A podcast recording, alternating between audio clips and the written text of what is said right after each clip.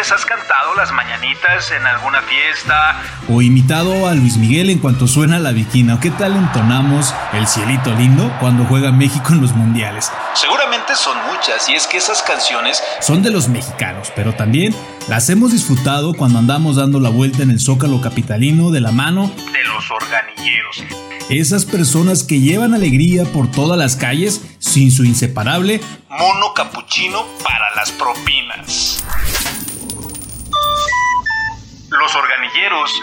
Estos nómadas de los ritmos, vestidos color khaki con gorra de capitán, cuyo uniforme es el mismo que usaban los soldados de Pancho Villa en sus batallas, ya que cuenta la leyenda que uno o dos, con su caja de madera y manivela, animaban a las tropas y ahora son parte de la cultura popular mexicana, pero contrario a lo que todos pensamos, es un oficio que llegó Desde Alemania.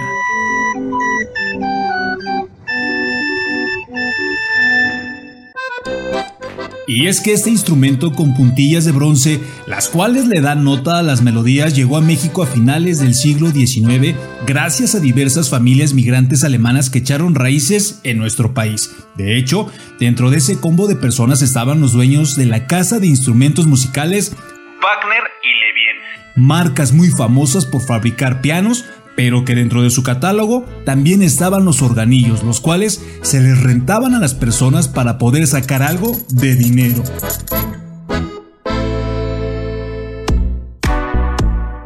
Uno de los caciques de los organillos, dueño de más de 200, era Pomposo Gaona, quien también aplicaba eso de la renta. De hecho, su familia fue precursora de esta tradición en las calles del país, logrando un rotundo éxito. Por eso cambiaron las polcas, ritmos que venían integrados de fábrica por canciones como Rancho Alegre, el vals Danubio Azul o En tu día. Canción que haría famosa el mismísimo Pedro Infante, sí, a la hora de apagar las velas en los cumpleaños. Celebremos, señores, con gusto este día de placer tan dichoso. Pero te preguntarás. Pero te preguntarás, ¿cómo funciona un organillo? La verdad, para la época, sí era una tecnología de punta ya que las canciones están grabadas en un cilindro al cual le caben 8 melodías y si tomamos en cuenta que cada pieza necesita de 1200 puntillas para ser tocada, el resultado son 9600 puntillas, las cuales nos deleitan el oído con un sonido dulce y a la vez, ¿por qué no? Muy melancólico.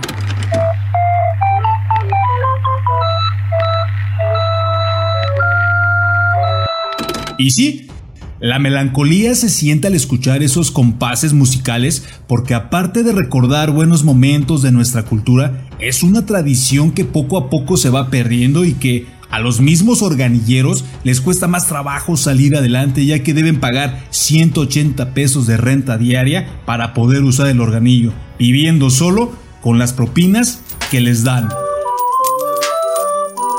De hecho, en nuestro país, para efectos de apoyo, existe la Unión de Organilleros de la República Mexicana, creada en 1975, y Unión Libre, asociaciones encargadas de ayudar con los permisos de vía pública para que las personas puedan trabajar sin problemas, ya que un organillero saca aproximadamente 200 pesos diarios.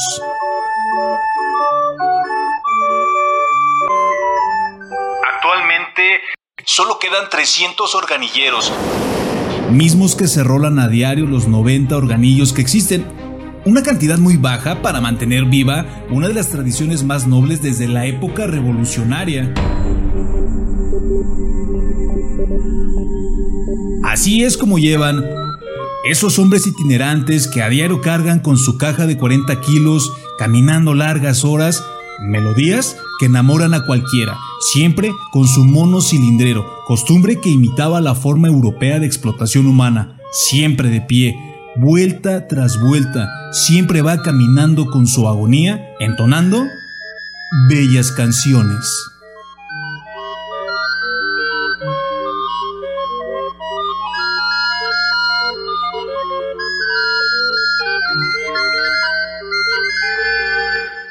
Así se dice radio.